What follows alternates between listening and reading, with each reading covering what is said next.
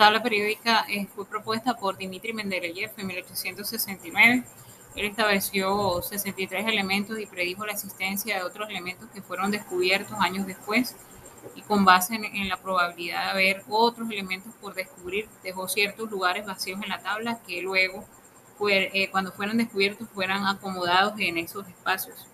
Eh, que dejó libres en la tabla. Los elementos de la tabla periódica actual se dividen en elementos metálicos y no metálicos. Los metálicos son aquellos que conforman un amplio número de elementos, generalmente son brillantes y son buenos conductores de calor y electricidad. Los elementos no metálicos se caracterizan por ser opacos y malos conductores de la electricidad y del calor. Los elementos del grupo, eh, los grupos, elementos de las filas horizontales forman los periodos y la tabla periódica, en la tabla periódica hay 18 grupos que fueron organizados en las columnas dependiendo del número de electrones.